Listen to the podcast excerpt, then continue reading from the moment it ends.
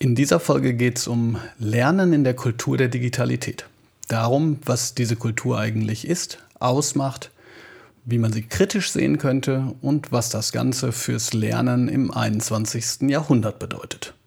Viel Spaß bei der Folge. Willkommen beim Netzlehrer, dem Podcast für Referendariat, digitale Bildung und gutem Unterricht.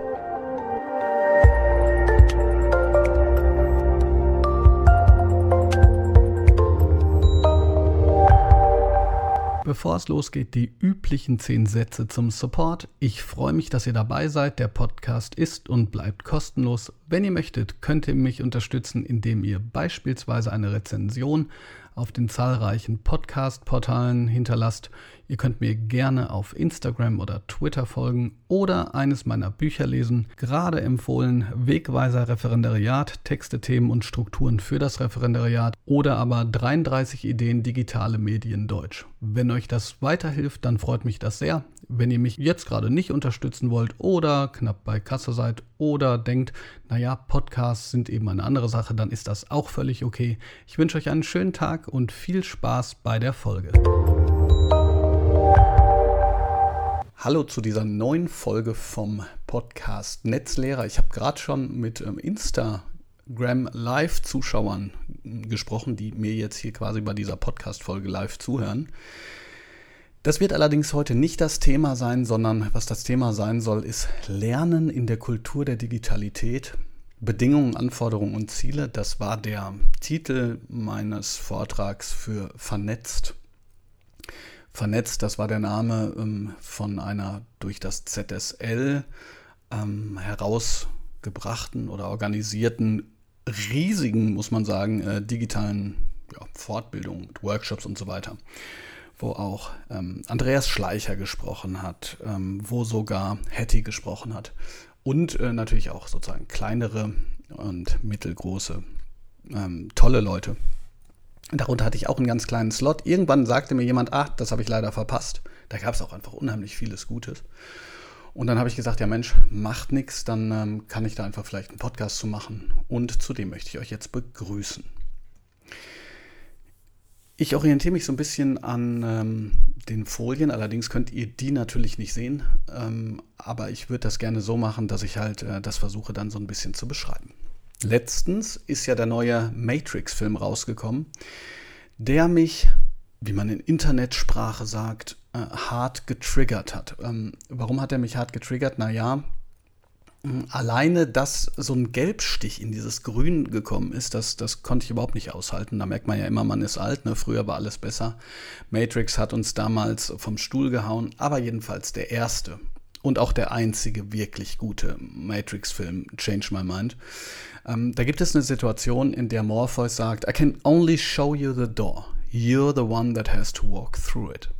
Also, ich versuche deinen Verstand zu befreien zuerst, Neo, aber ich kann dir die Tür nur zeigen. Hindurchgehen musst du schon selbst. Und mal ganz davon abgesehen, dass ich das für jede Form des Lernens großartig finde, weil man ja sozusagen eigentlich im eigentlichen Sinn nicht lehren kann, also einfach sozusagen die Inhalte in die Schülerinnen und Schüler rein äh, füllen, sondern ihnen nur zeigen kann, wie sie für sich selbst auch lernen. Im besten Fall ist zumindest meine Überzeugung.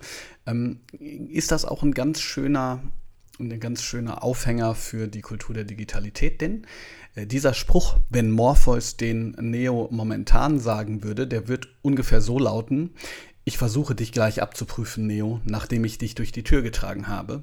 Oder ich versuche deinen Verstand zu befreien, Neo, aber diese Tür bleibt zu. Oder ich versuche deinen Verstand zu befreien, Neo, aber aufgrund von länderspezifischen Regelungen ist bisher hier keine DSGVO konforme Tür. Was so ein bisschen witzig natürlich sich möglicherweise anhört, ist es dann schon nicht mehr für all diejenigen von uns und euch, die äh, ja festgestellt haben, dass jegliche Entwicklung natürlich nur dann funktionieren, wenn bestimmte Rahmenbedingungen ähm, es auch gibt. Und das ist nun mal so, dass bei einer Kultur der Digitalität, wie ich sie gleich kurz hier erläutern möchte, bestimmte Rahmenbedingungen, zum Beispiel WLAN, Internet, aber natürlich auch Expertise im Umgang mit Social Media und dem Internet gegeben sein muss.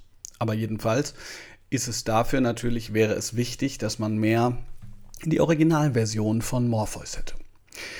Ich möchte jetzt darüber sprechen, was ist eigentlich die Kultur der Digitalität? Viele rollen wahrscheinlich schon mit den Augen und sagen, boah, ey, die ganzen Begrifflichkeiten, das verstehe ich total, zumal wir ja gerade in einer Phase sind, in der genau das eingetroffen ist, was ich im Juni auch schon in einer Kolumne vermutet habe, nämlich, dass alle in so eine sogenannte Normalität wollen. Andererseits ist aber nichts normal. Also wir haben diese Hygienekonzepte, wir haben die Hygieneverordnung, gleichzeitig sollen wir Lernstandserhebungen machen, Vera korrigieren, die ersten Klassenarbeiten kommen. Klar, äh, sozusagen, ich spreche jetzt aus der baden-württembergischen Perspektive. In Nordrhein-Westfalen gibt es ja äh, sozusagen schon die ersten Ferien, soweit ich das weiß. Jedenfalls, lange Rede, kurzer Sinn, wir haben oftmals natürlich keine Zeit, uns jetzt dann jetzt noch mit irgendwelchen Begrifflichkeiten zu beschäftigen. Mhm, deshalb Props umso mehr, wenn ihr quasi gerade live dabei seid oder eben den Podcast hört. Der Begriff, das muss ich direkt vorher sagen, ist schillernd, aber auch ein bisschen schwammig, weshalb das, was ich hier sage, ähm, natürlich, ich weiß, es ist trivial, aber ich wiederhole es trotzdem mal, meine Perspektive auf den Begriff ist. Ich bin weder Felix Stalder, der den Begriff übrigens gar nicht für die Bildung ähm, eingebracht hat, ähm, noch habe ich an dem Buch mitgeschrieben. Also das nur so der Hinweis auf das, äh, sozusagen die kritische Betrachtung dessen, was ich sage. Weil dieser Begriff der Kultur der Digitalität äh, immer so vage ist, habe ich versucht, das mal so nachzuzeichnen. Das ist sehr egozentrisch, wie ich das nachzeichne, aber ich finde, das ist ganz gut, um nachzuvollziehen, was diese Kultur der Digitalität eigentlich ausmacht. Und zwar mit einem ganz konkreten Hinweis. Nicht nur, aber auch über Instagram wurde, wurden mir Seiten geschickt von einem Buch von Benjamin von Stuckrad-Barre. Ähm, und zwar, ähm, ich glaube, alle sind so ernst geworden, heißt das, wo mir gesagt wurde, ey Bob, hm, weißt du, dass du in diesem Buch drin bist? Und wie ist denn das eigentlich gekommen? Das, wo ich das das erste Mal richtig ähm, mitbekommen habe, das war über einen ähm, Hinweis auf Twitter, wo wiederum jemand einen Podcast zu diesem Buch gemacht hat und äh, dann auch darüber gesprochen hat, weil die mich irgendwie kannten, ähm, wie ich da reingekommen bin. So, das erkläre ich kurz, wie kann es dazu kommen. Ich habe mit einem, einem Studienfreund von mir, mit Sebastian Treitz, mit dem ich auch Videos zum Faust gemacht habe, ähm, mal wieder Kontakt aufgenommen. Der ist ähm, genial und ähm, steckt mich sozusagen intellektuell in die Tasche. Ähm, aber das ist ja immer besonders schön, wenn man äh, solche Gespräche führen kann. Im Studium war das Wahnsinn. Wir haben eben diese Faust-Videos gemacht und er hat auch eine Musterinterpretation geschrieben äh, zu Gottfried Benns Gedicht Reisen und auf meinen Blog gepackt. Und das war eben äh, sozusagen der erste Schritt. Der zweite Schritt war, dass Benjamin von Stuttgart-Barre zusammen mit dem Co-Autor, ähm, mit dem Martin Suter, äh, Siri nach seinem Lieblingsgedicht gefragt haben. Soviel ich weiß, ich habe das Buch nämlich leider immer noch nicht äh, gelesen. Das hat jetzt keine sozusagen bösen Gründe oder so. Ich lese gerade nur äh, andere Dinge. Auf jeden Fall hatten, fragten sie also Siri, äh, was Siri denn weiß zu diesem Gedicht. Und dann kommt eben dieser Beitrag eigentlich von Sebastian Treitz auf meinem Blog. Und Benjamin von Stuckradbacher sagt, na also, oh, was ist das jetzt, Siri, das ist toll. Wie du selbst die Kurve kriegst, wirklich liest. Beispielinterpretation des Reisengedichts, also ein Bob Blume hat das hier reingestellt und es gibt schon zwei Kommentare. Das sind natürlich Waschkorbdimensionen für Bob Blume, möglicherweise. Wollen wir doch mal Alexa fragen. So, das war's schon. Waschkorbdimension musste ich erstmal überlegen, was die damit meinen. Meinen damit natürlich, also wenn ich zwei Kommentare kriege, ist das für mich schon wahnsinnig viel. Ne? Also ein harter Diss, wenn man so möchte. Und dann darauf also eben dieser Podcast. Was ist hier eigentlich passiert? Nun ja, da kommen wir jetzt zu diesem Begriff der Kultur der Digitalität. Digitalität, wenn ich mal frage, warum Digitalität und nicht Digitalisierung? Digitalität ist bei Stalder, und nochmal, das ist meine reduzierte Übersetzung. Ähm, die Bedingung, die bestimmt, was möglich ist und was nicht. Also mit anderen Worten, dass äh, sozusagen all das, was in diesem Sebastian schreibt auf meinem Blog einen Beitrag, der wird von Siri gefunden, Stuttgart Barre nimmt den auf. Das sind alles Dinge, die würden sozusagen nicht passieren, äh, wenn es diese Digitalität nicht gibt, die sozusagen einschließt diese Form der, kommen gleich noch drauf, der Vernetzung auch. Ja. Äh, würde übrigens auch nicht passieren, wenn ich einfach ein PDF hochladen würde, wenn ich also digitalisieren würde. Es ist was anderes als Digitalisierung. Kultur ist zu verstehen als Prozess der Verhandlung von sozialer Bedeutung. Das ist jetzt nichts, was irgendwie äh, jeder Kulturwissenschaftler wahrscheinlich irgendwie in irgendeiner Form schon mal gehört hätte und wahrscheinlich schlagen die auch die Hände über dem Kopf aufgrund meiner Reduzierung. Aber, aber der Punkt an der ganzen Geschichte ist, dass diese Begrifflichkeit also heißt, dass Schule weniger Bedeutung vorgeben und mehr in den interaktiven Prozess einer solchen Bedeutungsgebung kommen sollte. Und das wiederum, ähm, ne, auch wenn es ähm, sich dann leichter anhört, das kann eben zum Beispiel bedeuten, sich mit, mit echten Dingen, echter Vernetzung und ähm, echten Menschen oder eben auch echten Produkten zu befassen, was auch immer das sein wird. Da komme ich ja gleich noch drauf. So. Ähm, diese Kultur der Digitalität, also diese Aushandlung von sozialer Bedeutung, das haben wir übrigens auch auf TikTok, das haben wir auch auf Instagram, weil kann man gut oder schlecht finden, wie was ausgehandelt wird. Ne? Das ist ja immer die, die Frage, wie man dann hinterher dazu steht. Aber Kultur als sozusagen menschlich gemachte Bedeutung ist, ist da natürlich auch zu finden und übrigens manchmal auch ganz, ganz wundervoll. Die jedenfalls ist nach Stalder geprägt von drei bestimmten ähm, Charakteristika oder Säulen. Der Referenzialität, also es geht von Synthese von Bestehendem und Entstehendem. Also nochmal in Schule, jetzt als, als Standard, ich mache das ein bisschen schwarz-weiß, so schwarz-weiß ist es ja nicht immer. In der Schule ist es meistens so oder oft so, dass das Bestehende transferiert wird. Hier steht's, du liest es, schreibst es ab, wir schreiben es nochmal hin, das, das Bestehende. Das muss übrigens auch nicht schlecht sein, ja, zum Beispiel in Geschichte oder so. Aber jedenfalls wird das, ähm, ist das Bestehende oftmals ähm, wird mehr beachtet als das Entstehende. Hier ist diese Referenzialität, da entsteht etwas aus dieser sozialen Verhandlung und jeder, der Memes kennt, weiß, äh, wie, das, wie das aussieht, wenn so sozusagen was Neues passiert. Also Referenzialität. Dann gibt es ähm, bei Stalter eben den Begriff der Gemeinschaftlichkeit. Gemeinschaftlichkeit heißt, dass eben jene Gruppen, die diese Aushandlungsprozesse leisten, ähm, eine Gemeinschaft quasi bilden. Ähm, auch hier könnte ich sozusagen den Bezug auf, auf Instagram ähm, oder, oder auf, man spricht ja immer, ne, man, man sagt ja immer in der Ansprache, meine Community, finde ich manchmal so ein bisschen, man ist ja in verschiedensten Communities, aber jedenfalls, wenn wir hier zusammen ähm, oder ihr hört jetzt zu, dann sagt ihr was dazu und wir besprechen, das ist ja auch eine Art von Aushandlungsprozess und eine Form der Gemeinschaftlichkeit. Und als letztes geht es auch um Algorithmizität. Ähm, im, also am einfachsten kann man sagen, Algorithmizität bedeutet eine Vorstrukturierung, eine maschinelle von Informationen. Und das wird immer so böse getan und natürlich ist das auch ein, ich sage jetzt mal, Problem. Beispielsweise, wenn Schülerinnen und Schüler einfach auf Google irgendwas suchen und ey, machen wir auch. Die ersten fünf, die ersten fünf Beiträge sind die, die wir uns angucken. Wir, sage ich jetzt mal, Erwachsene, vielleicht auch mit äh, akademischem Hintergrund, haben natürlich eine ganz andere Form der äh, Beurteilungsfähigkeit, um das dann zu finden. Aber der Punkt ist trotzdem, dass eben diese Algorithmizität uns trotzdem hilft, in den Informationen überhaupt voranzukommen, weil ansonsten würden wir bei jedem Begriff, der 144.000 Suchergebnisse ähm, ähm, hat, uns da wirklich selber durchsammeln müssen. Das dann aber zu tun oder zu können oder zu beurteilen, das ist eben für die Schule dann wichtig, um beispielsweise Filterkompetenz herzuleiten. So, also, wir haben diese Kultur der Digitalität, also die Aushandlung von sozialer Bedeutung innerhalb dieser ähm, neuen Digitalität, innerhalb dieser neuen Bedingungen.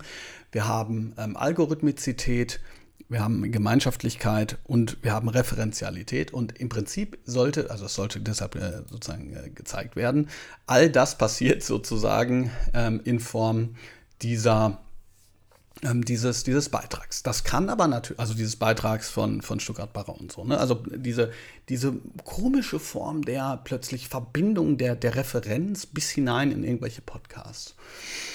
Heidrun Allard und Michael Asmussen haben in dem äh, Buch Digitalität und Selbst, was ich jedem, der irgendwie so ein bisschen nerdig, ähm, aber vielleicht auch sadomachistisch veranlagt ist, nee, sadistisch veranlagt ist, Entschuldigung, äh, lesen ähm, ans, äh, ans Herz lege, sagen sie, Digitalität ist nicht ein Programm, das Nutzerinnen ausschalten können oder eine Umgebung, in die sie sich nicht begeben müssen, ähm, wenn sie das nicht wollen, sondern bedeutet Informatisierung der Gesellschaft. Und das ist, glaube ich, ähm, so ein bisschen in derselben Linie wie diese Kultur der Digitalität, weil es eben plötzlich um was ganz anderes geht. Es geht nicht darum zu sagen, also wie können wir alles digitalisieren? Das, ist, das kann man auch machen. Ja? Also natürlich ist es auch Teil der, der Kultur der Digitalität, wenn der Verwaltungsprozess einer Krankmeldung in der Schule plötzlich fun äh, funktioniert. Äh, der Punkt an der ganzen Geschichte ist aber, dass es also mehr ist als diese Digitalisierung, diese 1 zu 1 Übertragung, sondern eben eine sagen wir mal, kulturelle, äh, eine neue Form der kulturellen Aushandlung. So, das ist erstmal nachvollziehbar, finde ich. Und ähm, wie man das konkretisieren kann, da komme ich auch noch zu. Aber ähm, ich habe auch einen kritischen Artikel dazu geschrieben. Kritisch insofern, als dass ich die bestimmten Bestandteile nochmal aus meiner Perspektive beleuchte, weil ich glaube, dass dieses Buch Kultur der Digitalität, auch wenn es bestimmte sehr äh, fruchtbare mh, hm, Grundlagen für Diskussionen bietet, auch einige Schwachstellen oder zumindest Leerstellen hat. Eine dieser Leerstelle ist aus meiner Sicht ähm, die äh, These, die ich jetzt hier sage. Es gibt eigentlich keine gute Kultur der Digitalität. Das heißt, mh, hm, es gibt eine, also diese Kultur der Digitalität von Stalder, die, ähm, ist, die dient quasi als äh, Katalysator, ja, ähm, als Katalysator für bestimmte Prozesse. Das ist ganz klar. Aber auf der anderen Seite ist es eben so, dass wir, ähm, finde ich, natürlich auch Räume schaffen müssen, wo man diese Tür dann zumindest zeitweise zulässt. Und ähm, wenn jetzt Pädagoginnen und Pädagogen gerade in der digitalen Szene äh, die Kultur der Digitalität als Prüfstein nehmen, ob Unterricht gut, schlecht oder zeitgemäß oder wie auch immer ist, dann wird das das Ganze halt eben sehr verkürzen. Gleichzeitig ist die Kultur der Digitalität so der, mein, meine dritte Kritik. Ähm, ein Ansatz mit Lücken und vor allen Dingen im Kulturbegriff. Ich bin, wie gesagt, kein Kulturwissenschaftler, aber ähm, beispielsweise bei Lisa Rosa gibt es da sehr interessante ähm, Erweiterung dieses Begriffs. Ich habe das, wie gesagt, in äh, Kultur der Dig Digitalität eine Kritik in einem Blogbeitrag beschrieben und äh, Kultur der Digitalität als Lösungswort greift einfach ein bisschen zu kurz als Lösungswort. Damit meine ich, dass sozusagen, wenn, äh, wie ich es eigentlich gemacht habe, Lernen in der Kultur der Di Digitalität, ähm, das, das reicht halt nicht äh, zu sagen, okay, ist dein Unterricht, kann ich deinen Unterricht jetzt beurteilen, ob er gut oder schlecht ist, eben aufgrund dieser Formulierung. Das heißt, für mich, der Begriff ist trotzdem wichtig, um zu begreifen, dass Digitalität und eben digital stattfindende Aushandlungsprozesse, wie wir sie sehen, egal ob gut oder schlecht. Ja?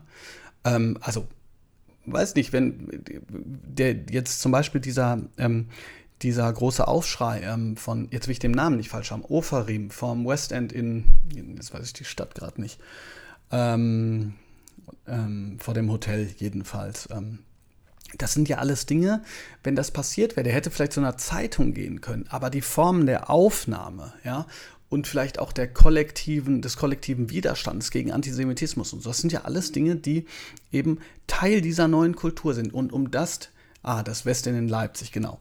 Und um das zu verstehen, ist eben die Kultur der Digitalität als ähm, Form der, sagen wir mal, Umgebung, in der wir uns befinden und die mit Schule insofern zu tun hat, als dass wir Schülerinnen und Schüler irgendwie auf die gesamte Gesellschaft vorbereiten sollen, doch mh, hm, ganz wichtig und zentral. Ich überspringe jetzt an dieser Stelle ähm, die wirklich tollen Ausführungen dazu, die sich nicht direkt darauf beziehen würden, von Beat Dübeli-Honegger und belasse es einer, bei einer kurzen Werbung für das Buch Mehr als nur und 0 und 1. Ähm, verweise aber trotzdem darauf, dass das TPCK-Modell, das ähm, jeder googeln kann, der so ein bisschen interessiert ist daran, was sich eigentlich für den Lehrerberuf ähm, ähm ändert, eine ganz tolle Sache ist, um eben ähm, zu verstehen, inwiefern eine solche Kultur der Digitalität für Lehrende auch andere Formen von, von Wissen und Aneignung fordert. Ich meine, ich erzähle euch ja nichts Neues, dass falls dann endlich mal die Geräte und die digitale Infrastruktur vorhanden, vorhanden sind, man plötzlich ja auch technologisches Wissen braucht. Ja. Aber ähm, sozusagen alle, die jetzt dabei waren, die merken natürlich auch, technologisches Wissen reicht nicht. Also es reicht nicht ähm, zu wissen, wo mache ich das Gerät an, aus und wie teile ich meine Dokumente, sondern plötz plötzlich kommen wir in so Teilbereiche äh, wie ähm, technologisches, pädagogisches Inhaltswissen. Also die Frage danach, wie kann ich denn Unterricht äh, so ähm, anbieten, dass er möglicherweise für eine Kultur der Digitalität, sofern man sagt, ja, das ist auch für mich ein Begriff, der sinnvoll ist, ähm, äh, dann eben funktioniert. Ja. Und äh, in ganz konkret, wie, wie kann das äh, funktionieren? Ähm, ich will das nicht überstrapazieren, aber eben weil es so gut funktioniert, ähm, äh, ist das für den Unterricht zum Beispiel eine Möglichkeit, wie man ganz produktiv mit YouTube-Videos arbeitet und plötzlich sich das materialisiert. Also beispielsweise, als ich mit, meiner, mit meinen Schülerinnen und äh, Schülern äh, zu dem damaligen aktuellen Zerstörungsvideo von Rezo, mittlerweile gibt es ja ein paar mehr, aber zur Presse, das war das zweite, geforscht habe, könnte man fast sagen, und das besprochen habe, habe ich einen Blogbeitrag dazu geschrieben, den wiederum hat ja Rezo mitbekommen und äh, mir dann geschrieben, dass er es toll findet. Und ich habe zurückgeschrieben und gefragt, ob er nicht in den Unterricht kommt und plötzlich war er im in meinem Unterricht als Video.